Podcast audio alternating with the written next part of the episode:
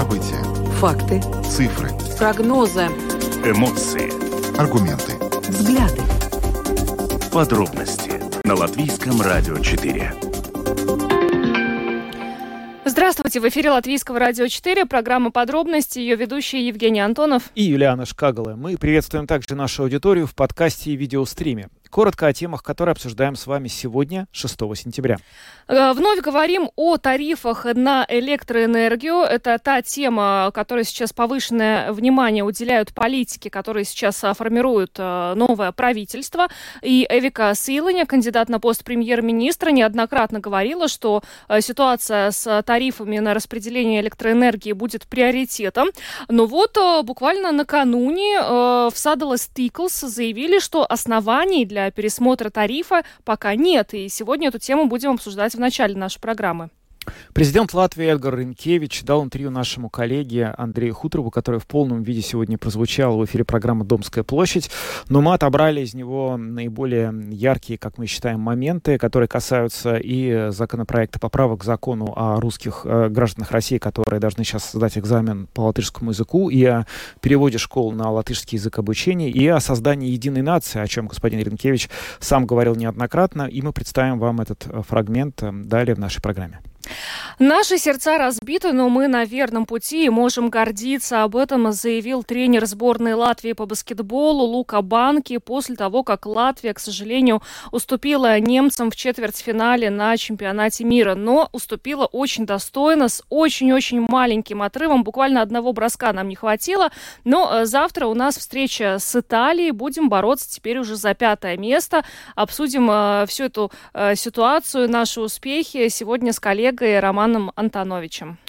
То, чего так боялись политические мигранты из Беларуси, стало явью. Вступил в силу указ президента который называет себя президентом официально, он не признается, Александр Лукашенко, который э, этот указ указывает на то, что граждане Беларуси больше не смогут оформлять документы, продлевать паспорта и получать новые, находясь за границей. Фактически это означает для всех политэмигрантов, что им придется сначала приехать в Беларусь, где, видимо, сесть в тюрьму, и только после этого уже получить паспорт. И сегодня эту тему мы обсуждаем в нашей программе. Ну а затем э, вернемся к событиям, которые происходили в Латвии 7 августа, когда в нашей стране бушевал ураган. И в результате этого э, урагана и крупного града пострадали в том числе и дикие птицы. Крупным градом побило стаю аистов, э, которые находились на одном из полей в Яунпилсе. Но сегодня мы расскажем хорошую историю, потому что птиц подлечили и выпустили на волю. Видеотрансляцию нашей программы смотрите на странице Латвийского радио 4 LR4LV, на платформе РусЛСМ э, в Фейсбуке на странице Латвийского радио 4 и на странице платформы РусЛСМ. Слушайте записи выпусков программы «Подробности» на крупнейших подкаст-платформах. Наши новости и программы можно слушать и в бесплатном мобильном приложении «Латвия с радио». Оно доступно в App Store, а также в Google Play. Ну а далее обо всем по порядку. Подробности прямо сейчас. Программа подробности на Латвийском радио 4. Будем обсуждать а, тарифы на электричество. Как мы уже вначале отметили, а, эта тема будет приоритетной для а, новой коалиции, нового правительства. По крайней мере, об этом заявила а, а, кандидат на пост премьера Эвика Силаня. А, но а, стоит отметить, что накануне а, Садала в Садала Стиклс заявили, что тарифы на распределение электроэнергии в декабре можно было бы пересмотреть, если существенно снизится стоимость электроэнергии, но пока повод поводов для этого нет. Сейчас с нами на прямой телефонной связи исполнительный директор Латвийской ассоциации электроэнергетиков и энергостроителей Иверс Заринч. Господин Заринч, здравствуйте. Добрый день. Ну, вопрос к вам. На самом ли деле нет оснований для пересмотра тарифов, которые, надо сказать, после того, как они были повышены 1 июля, уже очень ощутимо отразились в счетах всех вот конечных потребителей. И, в общем, многие, конечно, взвыли от этого повышения цен. Но есть или нет основания пересмотреть, это могут сказать только те, которые пересматривали эти тарифы, то есть регулятор и сами садовый стейк. То, что мы можем видеть из той информации, которая у нас есть всех, а, ну, к сожалению, эм, и, и, и, к сожалению, у наших слушателей, я тоже не вижу повода, чтобы можно было бы пересмотреть эти тарифы, поскольку то, те изменения, которые не были сделаны, они, а, я не вижу вот, что здесь можно было бы эти факторы как-то существенно изменить. Это больше были спекуляции, с которыми спекулировали, а, спекулировали те, которые вообще не в курсе дела. То есть вы хотите Если... сказать, что и э, ну, партнеры э, по коалиции новой, и кандидат э, в премьер-министра Эвика Силани не в курсе дела, потому что они как раз вот нацелены э, решать этот вопрос? А, если они нацелены решать, вот как раз политики, то, что я говорил, нет повода для садового стыкли и, и регулятора. Но вот политики как раз-то могут повлиять на то, чтобы можно было пересмотреть эти тарифы, сделать их ниже. То есть то, что они должны сделать, две вещи. То есть как они, то, что вот в данной ситуации, что важно понять вообще, очень часто путают две разные вещи. Экономическую обоснованность и социальную справедливость то, что делает регулятор и Садовые стиклы, они по закону обязаны определить экономически обоснованные тарифы. Потом следующий шаг, когда мы знаем, какие они сейчас есть, вот эти экономически обоснованные тарифы, которые а, обоснованы на, на, на, на этих э, затратах, которые ну, вот, объективны. Когда это все оценено, и мы знаем, какие эти экономически обоснованные тарифы, то следующий шаг за политиками сейчас установить, чтобы они были социально справедливыми. То есть определить э, те группы потребителей, которым нужно помочь, в каком объеме им нужно помочь, и, и, и распределить, чтобы эта помощь была проведена. Это одна вещь. Другая вещь, что могут сделать политики, где они могут уменьшить, э, чтобы тарифов можно было пересмотреть и уменьшить эти, эти э, объемы, это Э, закупка электроэнергии, за то, что вот Stickles, одна из э, позиций, почему должны были повышаться тарифы, это было потому, что выросла цена на электроэнергию, которую они закупают для того, чтобы обеспечить свои технологические затраты. Ну, те, кто не в курсе, Saddle Stickle это одни из самых больших, если самый большой потребитель электроэнергии в нашем государстве. Потому что, чтобы сеть работала, а, чтобы электричество там бежало по проводам, э, мы тратим тоже какую-то часть электроэнергии на это. Mm-hmm. Ну вот, и вот это, то, что могут сделать политики, они могут э, политическим решением, как владельцы Латвэнерго, вот мы все являемся владельцами Латвэнерго, но представляет наши интересы политики, сказать Латвэнерго, чтобы они продали садовое стекло, электроэнергии там, за себестоимость. Не за рыночную цену, а за себестоимость. Сами Латвэнерго этого сделать не могут, потому что э, политики создали такой э, модель рынка, в котором Латвэнерго должен всю свою электроэнергию продавать за рыночную цену. Но как владелец Латвэнерго может сказать, что Латвэнерго, давайте, правление Латвэнерго, вам задача продать, э, продать электричество садового стекла за себестоимость. И тогда можно уменьшить э, цену, то есть тогда можно уменьшить и в результате тариф э, на садовое стекло. Это я вижу единственная компонента, где можно действительно что-то э, более-менее существенно, существенно да, э, уменьшить. Больше я поводов не вижу. Тут я должен тогда согласиться с тем, что вот сегодня было озвучено со стороны э, тех, которые реально разбираются в тарифах. Ну вот говоря, что политики создали такую систему, при которой Saddle Stickles должны продать электричество по рыночной цене. Вы имеете в виду не, политику... стоп, стоп, стоп, стоп. Латвэнерго. Лат, Латвэнерго, да. Лат, Латвэнерго, да, извините. Это важный, а, вы... важный нюанс. Да, да, это имеется в виду какие политики? Политики Латвии или политики общие? То, что вот сейчас называется этой биржей Nordpool. Где, собственно говоря, вот порылась эта собака, которая обеспечивает такой вот э, порядок действий? Это, э, это и европейский уровень, и наш локальный уровень. То есть то, что, чтобы объяснить это как так просто и понятно, то есть есть определенный принцип, по которым сейчас организован э, рынок электроэнергии в Европе, который определяет вот эту торговую биржу и так далее. Но даже в этом, в этой модели э, рынка есть возможность, что вот Садовый стикл и Offspring стикл, то есть сетевые операторы, которые не являются членами э, рынка электроэнергии, они не торгуют электроэнергией, а они предоставляют услугу сети, да, то есть у них, для них есть возможность закупать эту, эту электроэнергию не по рыночной цене. Но для этого тогда нужно, чтобы кто-то ее продал и дать задачу Saddle Peak, Lauswegen Peak, что э, вот организовать вот такой конкурс, э, обходя вот эту модель, сказать, ребята, вы делаете закупку, э, они делают закупку, а Латвэнерго в ней участвует и дает более низкую цену. То на самом деле такая примерно комбинация уже была сделана. Почему вот э, этот э, тариф э, садовой стиклы, он ниже, чем был предыдущий, который был подан там в начале года, да, и он был еще намного выше. Потому что э, у садового стикла появилась возможность покупать электроэнергию для себя не на рынке, а, с, а сделать вот этот конкурс, в котором участвовал Латвэнерго и подал, подал, свою, э, подал свою заявку. То, что можно сделать, политики, вот сейчас те, которые говорят, что, мол, вот мы сейчас там порвем, все там будет. Ребята, вперед, покажите сейчас на деле. У Латвэнерго супер прибыль. Нет проблем, скажем, сейчас в этой ситуации дать задачу Латвэнерго продать для сада стикла, вот этот нынешний договор расторгнуть и подать новый э, более низкой ценой. Вперед.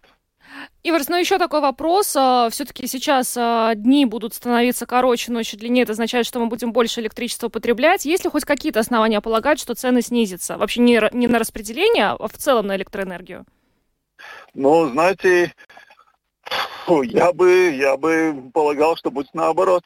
Повысятся цены, да? Да, потому что потребление будет расти, это опять зависит от многих факторов, но обычно то, что мы видим, тот тренд, который еще образовался, что э, сейчас э, э, вот э,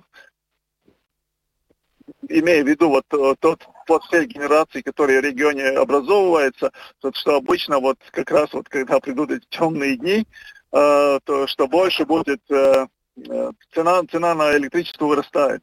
Mm-hmm. Но это, конечно, зависит от того, опять, как будет Э, с, с ветром, э, как много будет воды и так далее. Все эти факторы. А так обычно, если заключительную цену обычно на рынке дают газовые станции, то цена на газ обычно к отопительному сезону вырастает. Ну что ж, спасибо вам большое за комментарий. Ивар Заринч, исполнительный директор Латвийской ассоциации электроэнергетиков и энергостроителей, был с нами. Э, еще раз спасибо и всего доброго вам, хорошего вечера. Всем всего доброго, то же самое. Ну, э, поводов для оптимизма мало, исходя вот из того комментария, который нам только что дал эксперт. И, и в плане э, пересмотра тарифов, э, ну, единственное, вот теперь политики уже должны взять все в свои руки, и в плане э, цен на электричество как такового.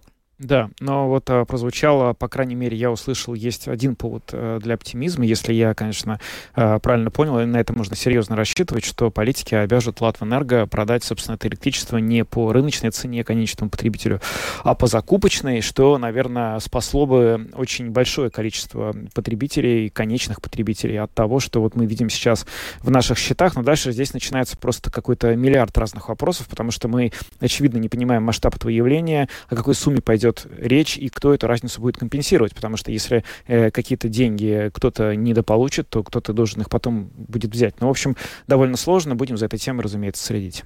Ну, а пока поговорим о баскетболе. Самые важные темы дня. Подробности –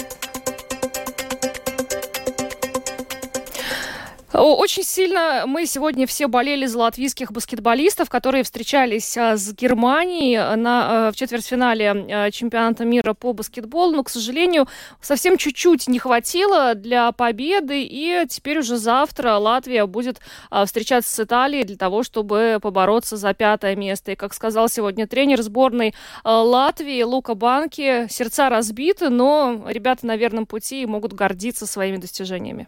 Спортивный обозреватель латвийского Латвийского радио 4 Роман Антонович с нами на прямой телефонной связи. Ром, привет. Привет, привет. 79-81. Вот такие цифры надо назвать. Да. да. да. Это счет, который на табло горел. А когда прозвучала финальная сирена, ну, все расстроились. Смотрите, с другой стороны, есть еще одна цифра, я назову ее 9070. Как вы думаете, что это? Это, это очки за все игры, которые заработала сборная нет, Нет, нет, это расстояние от Манилы до Риги. Представляете, вот э, насколько вот сейчас мир стал таким э, маленьким и близким, да, что э, на таком большом расстоянии мы можем следить онлайн, там, в прямом эфире за тем, что происходит. Но смотрите, еще есть одна цитата, я обязательно должен сказать ее. Э, Латвия самая лучшая европейская сборная, о которой не говорят.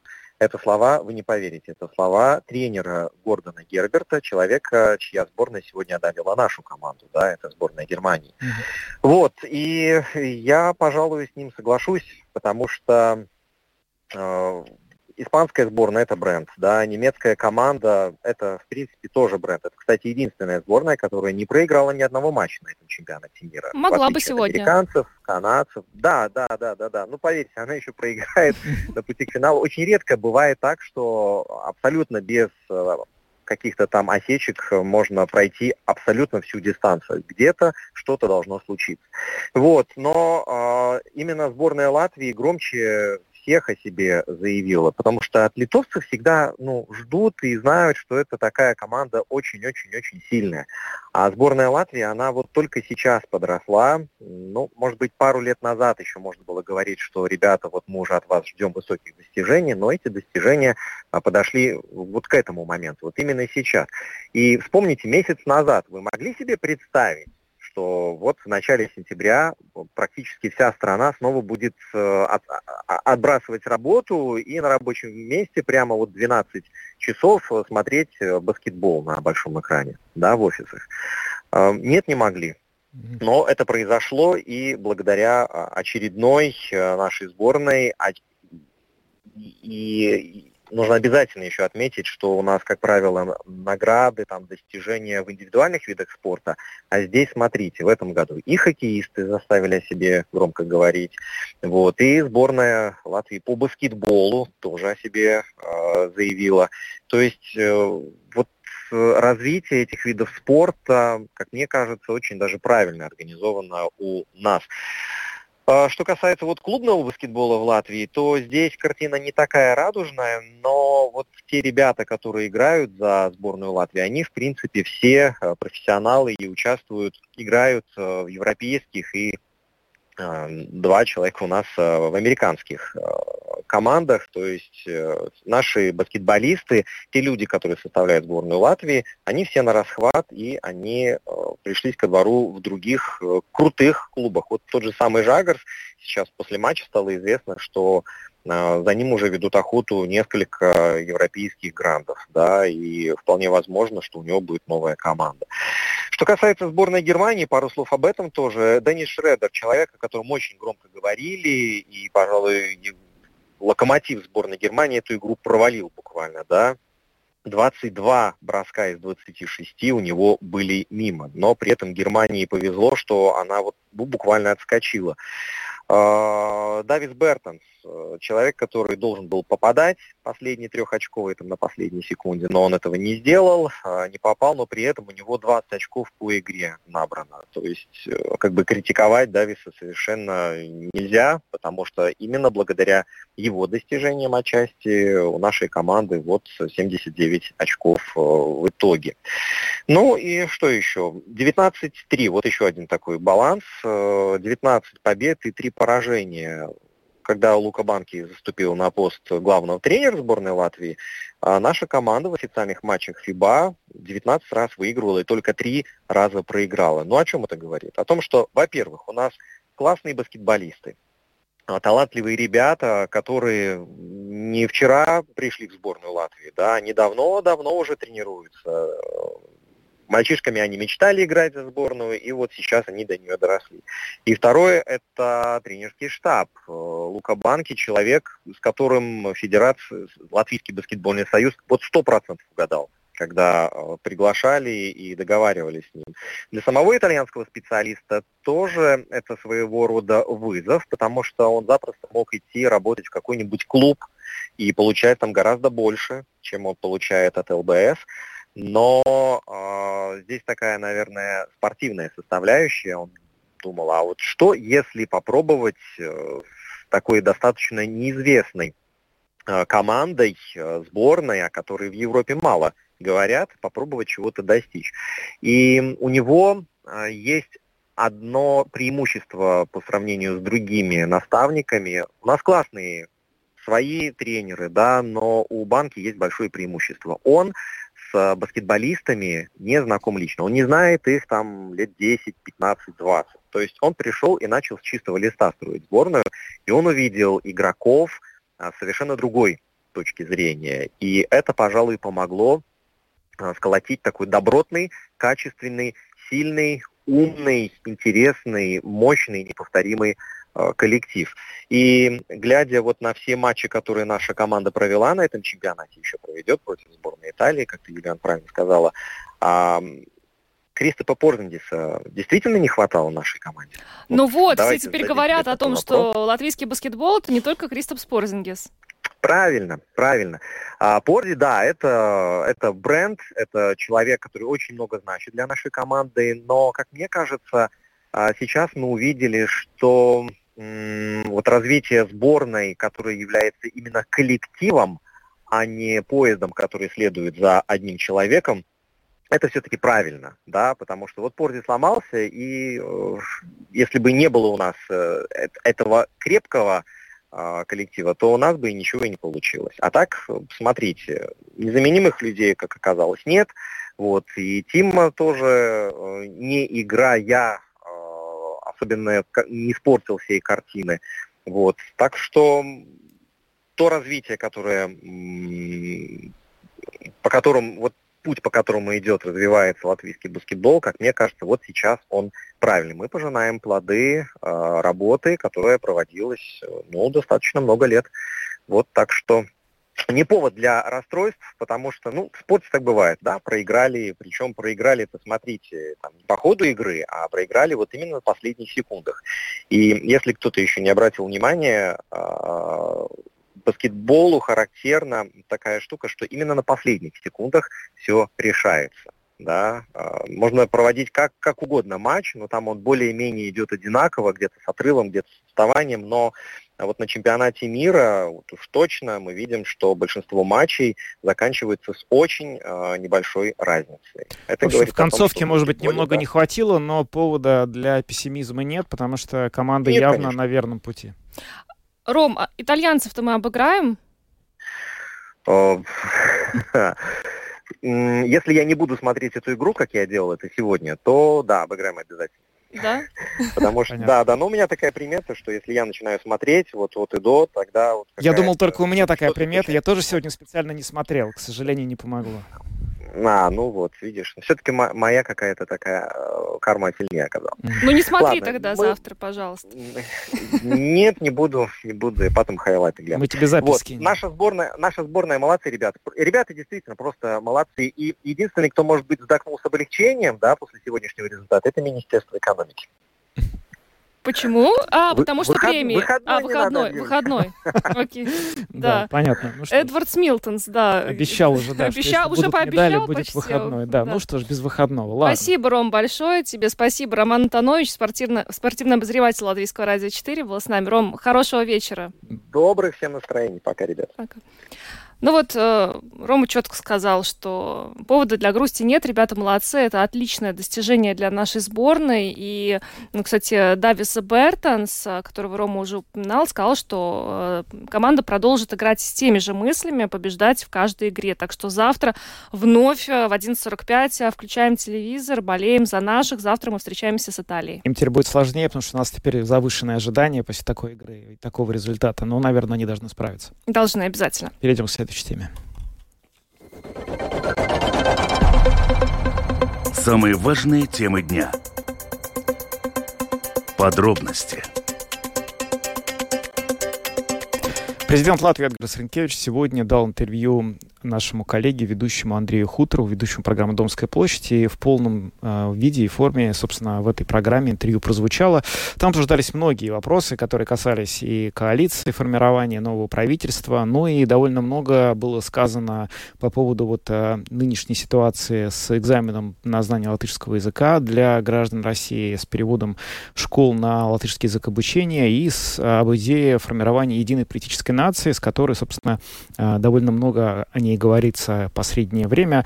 И вот, собственно, фрагмент этого интервью мы вам сегодня представляем. И вот вначале президент отвечает на вопрос, что, собственно, произошло с этими поправками к иммиграционному закону, которые обязывают э, граждан России сдавать экзамен по латышскому языку, и какие проблемы эти поправки сейчас вызвали. Šajā gadījumā, diemžēl, К сожалению, в этом случае плохо все. То, как этот закон был принят за несколько дней до выборов, так как были продуманы дальнейшие шаги, как достичь цели. Второе, то, как это долго тянулось. Только накануне 1 сентября в правительстве состоялась дискуссия об этом. Но эта дискуссия не означает ничего. Итоговое решение принимает Сейм. Я не вижу сейчас хороших решений. Я не считаю правильным в последний момент менять закон, когда люди, записавшись на сдачу экзамена, выполнили норму закона. Может, они и не сдали его, но со своей стороны проявили по меньшей мере добрую волю. Фактически, они чувствуют себя одураченными. Это не способствует хорошей практике принятия и исполнения законов и по другим вопросам. Во-вторых, мы выяснили, что у нас очень большое количество тех, кто вообще ничего не сделал. В-третьих, этим законом мы целый год способствовали нездоровой дискуссии о том, что вот-вот начнутся массовые депортации. Каждый случай нужно оценивать индивидуально. Это европейская демократия. Но окончательно свой вердикт я смогу вынести только после того, как увижу, что конкретно решит Сейм. Когда эти поправки окажутся на моем столе, не будет спешки и автоматического подписания. Я буду оценивать принятое решение с разных аспектов. Но, к сожалению, вся ситуация до сих пор не говорит о хорошей практике. Знаете, был такой широко цитируемый классик, премьер-министр России Черномырдин, который говорил «хотели как лучше, получилось как всегда». И все же, каким будет отношение к тем гражданам России, которые ничего не сделали со своей стороны? Как я только что сказал, будет дискуссия в Сейме. Но что я хочу сказать? Мы концентрируемся на историях, мол, не было необходимости учить латышский, с нами и так будут говорить по-русски. Или у вас было 30 лет. Где вы были, когда у вас был другой возраст? Это нехорошо и неправильно. Мы мало призывали граждан России подавать заявления, учить латышский и сдавать экзамен. Мы говорим о гражданах другого государства, которые выбрали российское подданство, исходя из разных соображений, из-за пенсии или других причин. Но эти люди юридически и политически являются гражданами другого государства в Латвии. И им следует понять, что они должны уважать законы этого государства и говорить по-латышски – да, кто-то по каким-то причинам не может. Но уже один жест, что ты подал заявку, достаточно важен. По-моему, какими бы ни были дискуссии по этому вопросу, знание латышского языка будет необходимо в любой ситуации. И я хочу сказать тем, кто метнулся на защиту российских граждан, необходимо время от времени напоминать им, что экзамен придется сдать. И это тоже важно. Теперь о ситуации в самой России. До сих пор Латвия принимала и представителей оппозиции, и СМИ, курс которых расходился с официальной позицией Кремля. Дождь, другие средства массовой информации. Что дальше? Способствовать демократизации хотя бы части российского общества и дальше? Или железный занавес за ЗИЛУП окончательно опустился? Ну, Я хочу сказать, что мы с 2014 года оказывали убежище российским и с 2020 года белорусским журналистам. Да, были разные истории. Мы помним всю эту драму вокруг дождя, но в Латвии до сих пор работают журналисты из разных изданий, и у которых не было таких проблем, как у одной телевизионной станции. Мы действовали правильно, оказывая поддержку тем, кто распространяет объективную информацию. Можем ли мы демократизировать Российскую Федерацию? Сделать это могут только ее граждане. Созрели ли они к этому? Увы, я пока этого не вижу. Может ли в какой-то момент ситуация измениться? Возможно. Поможет ли этому поток объективной информации? Конечно. Можно ли изменить какое-то государство извне? Так не бывает. В свое время Советский Союз рухнул изнутри из-за экономических и военных причин. Только сами граждане могут изменить свою страну. Я таких знаков в каком-то обозримом времени не вижу. Сентябрь начался с языковой реформы в нелатышских школах в первых, четвертых, седьмых классах. Теперь все только на государственном языке, точно так же, как в исторически латышских школах. Процесс не будет ни простым, ни гладким, но стратегически направление выбрано правильное, говорит Эдгар Сенкевич и продолжает.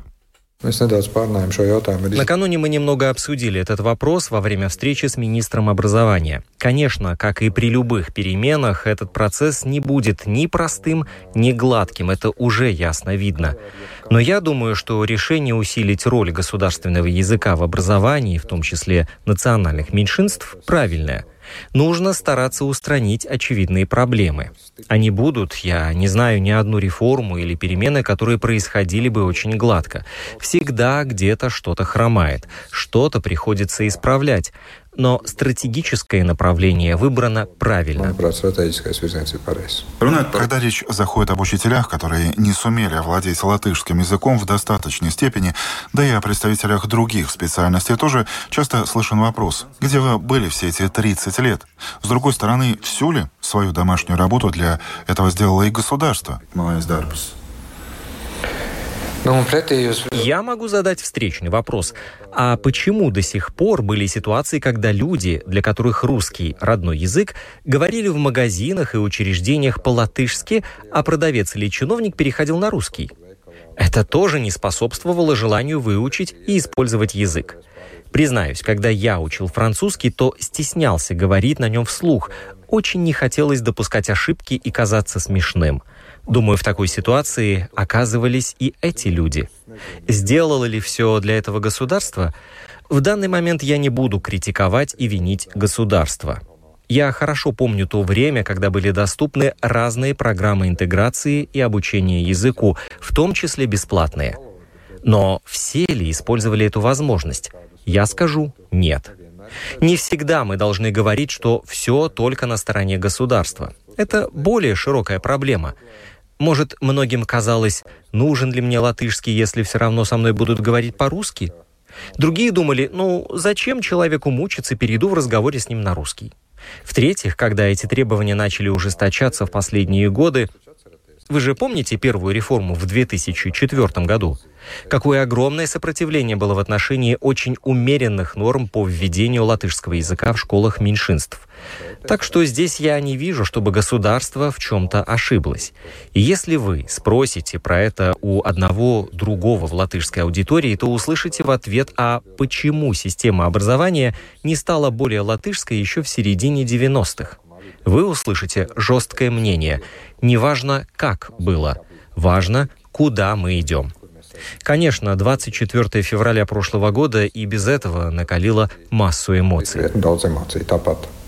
24 февраля – дата начала полномасштабного российского вторжения в Украину, проще говоря, войны в этой стране. Народ Латвии, соотечественники, так начинались до сих пор многие важные обращения нынешнего президента к латвийскому обществу. Вы начали создавать единую политическую нацию. Какой вы ее видите? Спросил я у Эдгарса Ренкевича. Один человек ничего не может создать. Создать и объединить нацию можно только если есть общая воля и общее желание. Я действительно пытаюсь выслушать и найти что-то общее, а не то, что разъединяет. Но есть принципы, о которых я уже говорил. Конституционные ценности, знание государственного языка, то, как мы оцениваем агрессию России против Украины. Беспринципные рассуждения не создают ничего. Единая нация в будущем. Русские, поляки, украинцы, живущие в Латвии. Это латыши или латвийские русские, поляки, украинцы? Единая нация, единый латвийский народ. Это все те, кто видит себя патриотами Латвии. Абсолютно строго следуют принципам Сатверсме, отстаивают независимость и безопасность Латвии. Уже упомянутая мною агрессия России в отношении Украины – и тут, нравится или нет, те, кто думает, что все не так однозначно, думаю, эти люди еще не в той стадии, чтобы их можно было назвать частью единого латвийского народа. Это вопрос ни недели, ни месяцев, боюсь даже, ни лет. Это очень долгая, серьезная задача. Ne mēneši, bet es baidos, ne gadu. Tas ir ļoti ilgstošs, nopietns uzdevums. Это был фрагмент интервью э, нашего коллеги Андрея Хуторова с президентом Латвии Эдгаром Ринкевичем. Ну а полностью это интервью э, вы можете послушать, э, зайдя на нашу домашнюю страницу LR4LV в архиве. Ну и прямо сейчас вот на главной странице это интервью доступно. Так что, пожалуйста, там было много актуальных вопросов. Ну а мы идем дальше. Латвийское радио 4. Подробности Накануне вступил в силу указ Александра Лукашенко, в соответствии с которым граждане Беларуси больше не смогут получить паспорта или продлить действующие паспорта э, в дипломатических представительствах Беларуси за границей. Это фактически ставит очень серьезную проблему перед политической иммиграцией из Беларуси. Как известно, после массовых протестов, которые произошли в Беларуси в 2020 году, очень большое количество э, политических тех людей, кто участвовал в этих протестах или просто протестовал против того, что э, Лукашенко объявил себя победителем выборов, были вынуждены вынуждены покинуть страну, чтобы не столкнуться с а, преследованиями, не оказаться в тюрьме. И вот теперь эти люди могут просто оказаться без действующих документов, к которым привязаны их визы, привязаны виды на жительство и любые другие, в общем-то, какие-то а, основания, на которых они легализованы в Европе и других странах мира. Как они будут действовать? Этот вопрос мы задали сегодня Александру Колосковскому, белорусскому политическому аналитику проекта «Позырк», что переводится как «взгляд». То, что сейчас загранучреждения не будут выдавать паспорта гражданам Беларуси за границей, это, конечно, серьезный удар, в первую очередь, скажем, прямо по политическим противникам режима, или точнее еще, может быть, жертвам режима, то есть тем людям, которые участвовали в протестах 2020 года и потом были вынуждены массово спасаться от репрессий. Э, по неофициальным подсчетам выехало после событий 2020 года за границу несколько сот тысяч, до 500 тысяч э, человек. Это огромная цифра для 9-миллионной Беларуси. И понятно, что э, видя продолжение репрессий, видя то, что их товарищей, коллег, э, друзей, соседей хватают, задерживают. Не то что за протесты, сейчас уже за лайки в социальных сетях могут арестовать. Понятно, что ехать специально в Беларусь для получения паспорта – это ехать в тюрьму, ехать в ловушку. И это действительно огромная проблема. Как в этой ситуации граждане Беларуси, которые оказались в ней, будут действовать, на ваш взгляд? Каждый будет стараться выплывать как может. Те, кто уехал давно, они уже имеют шансы получить вид на жительство в той или иной стране. Ну и есть еще вариант э, податься на политического беженца. Э, тоже некоторые идут таким путем оформить соответствующий статус. Э, ну и есть определенная надежда, хотя пока довольно такая слабая на то, что какую-то альтернативу официальному паспорту создадут демократические силы Беларуси. Их основные штабы тоже оказались в эмиграции, в частности, офис Тихановской э, находится, Светланы Тихановской, которая, по мнению многих, де-факто победила в 2020 году, находится в Вильнюсе. Еще одна крупная структура оппозиции находится в Варшаве, и они стараются, лоббируют интересы белорусов, ставят перед Э, правительствами соответствующих стран и перед э, структурами Евросоюза вопросы о том, что надо как-то выручать людей. Ну, не отправлять же их э, на верные тюремные сроки в эту диктатуру. И уже некоторое время раскручивается, до этого указа еще, она стала известной, инициатива того же Объединенного переходного кабинета Тихановской о создании так называемого паспорта новой Беларуси. Э, но это сложная проблема. Уже разработан макет, все красиво, там правильный флаг, правильный герб, те символы, за которые выходили на улицы в 2020 году. Ну, остается в кавычках маленькое дело утрясти все это с э, целым рядом государств. Ну, пока что есть намерение в пределах Евросоюза, чтобы этот документ действовал, но дело в том, что здесь надо договариваться с правительством каждой страны. И в лучшем случае это будет такой э, документ для путешествий, а не полноценный паспорт. Ну, специалисты могут больше рассказать о трудностях. Скажу коротко, что их воз и маленькая тележка, потому что, в частности, ну, никто же не отменял государство Беларусь.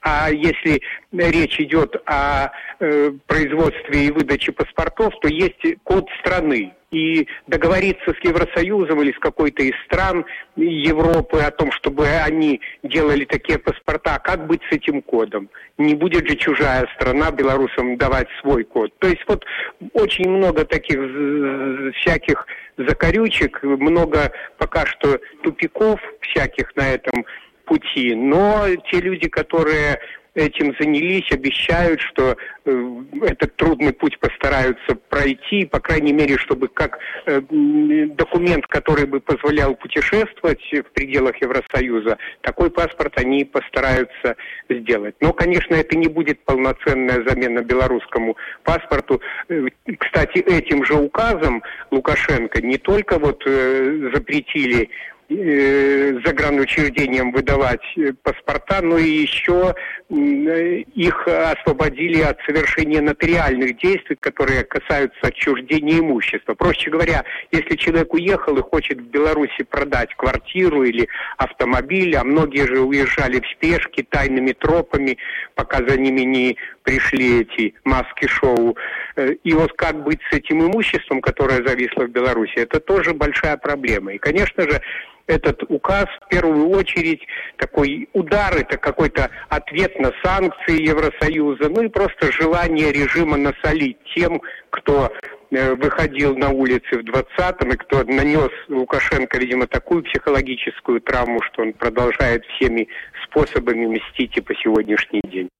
Александр Класковский, белорусский политический аналитик проекта «Пузырк», рассказал о том, что он ощущает вообще, что белорусская оппозиция в изгнании ощущает после опубликованного накануне решения Александра Лукашенко о том, что больше за границей нельзя будет получить и продлить э, паспорта. Но, надо сказать, это очень актуальный вопрос, потому что действительно очень существенная часть людей, которые являются оппонентами режиму для большинства стран Запада и вообще э, стран мира, режим, который находится сейчас во власти, во власти в Минске, не является легитимным. И эти люди могут оказаться, собственно, вне закона, потому что этот нелегитимный режим не позволит им э, продлить те документы, которые который у них есть. Ситуация беспрецедентная. Будем смотреть, как международное сообщество будет на него реагировать. Пока идем дальше. Подробности прямо сейчас.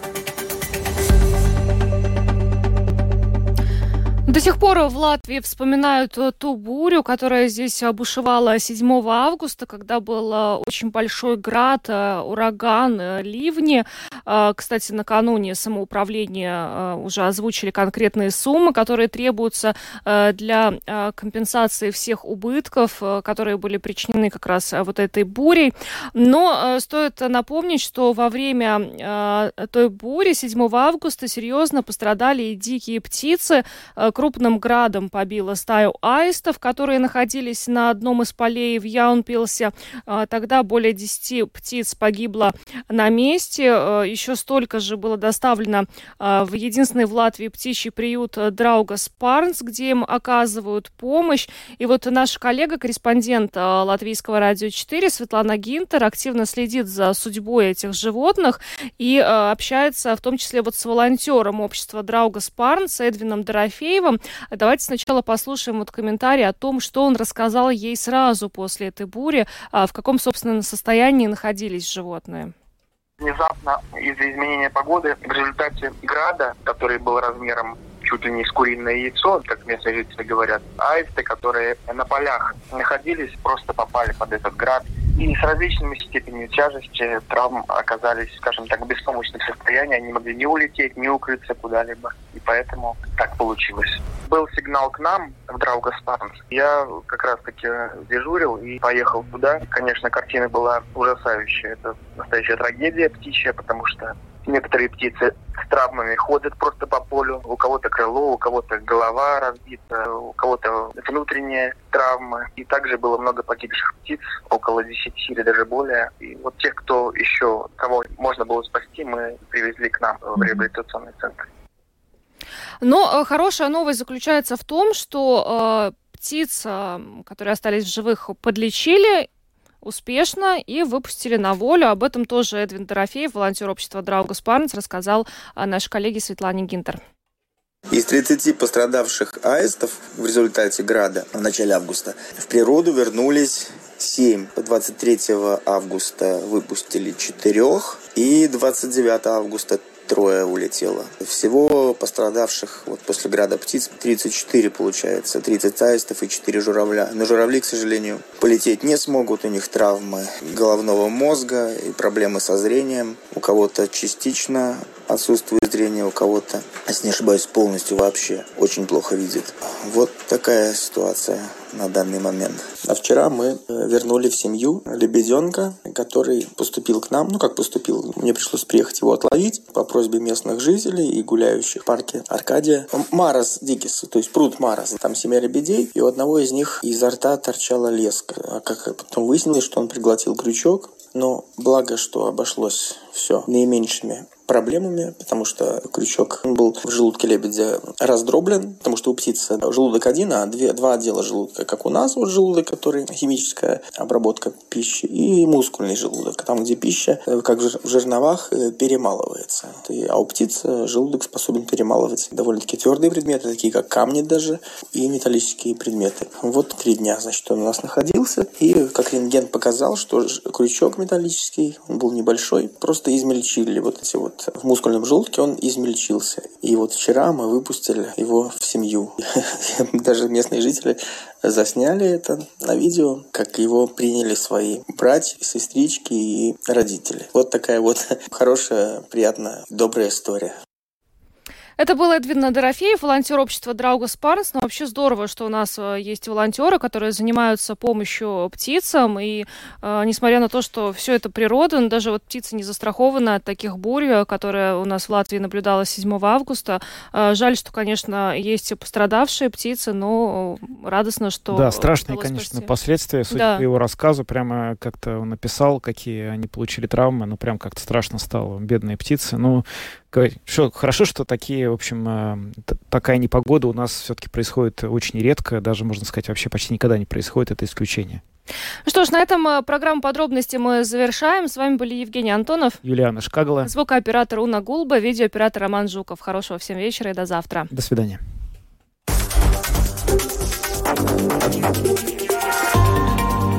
Латвийское радио 4. Подробности по будням.